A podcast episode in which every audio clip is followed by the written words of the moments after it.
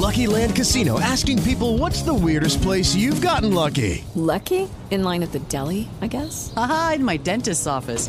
More than once, actually. Do I have to say? Yes, you do. In the car before my kids' PTA meeting. Really? Yes. Excuse me, what's the weirdest place you've gotten lucky? I never win and tell. Well, there you have it. You can get lucky anywhere playing at LuckyLandSlots.com. Play for free right now. Are you feeling lucky? No purchase necessary. Void where prohibited by law. 18 plus. Terms and conditions apply. See website for details.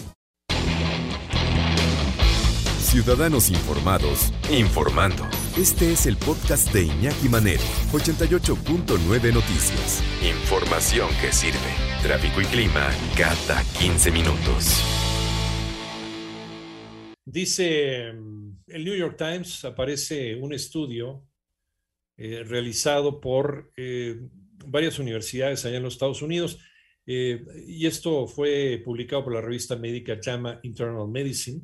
Fíjense, algo tan simple como levantarse y moverse, nada más, podría ayudar a decenas de miles de personas a prevenir cáncer.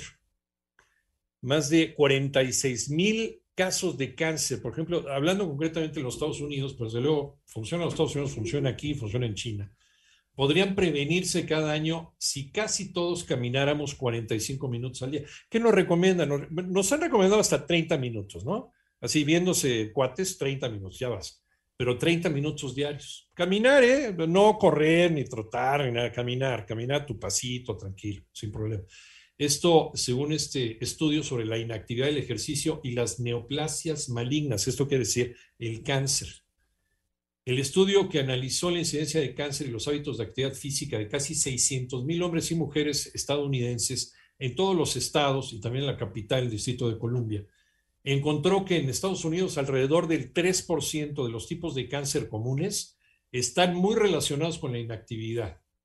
Ahora sí que te lo digo, Juan, para que lo entiendas, Pedro. De acuerdo con los hallazgos de la investigación, algo tan simple como levantarse y moverse.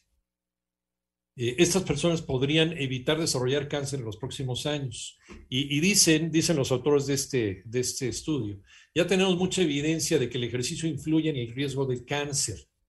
En experimentos anteriores, la actividad física ha provocado cambios en el sistema inmunitario que amplifican la capacidad del cuerpo para combatir el crecimiento de tumores, porque déjenme decirles que todos los días nuestro sistema inmune está luchando contra células, células mutadas que podrían convertirse en un cáncer, todos los días.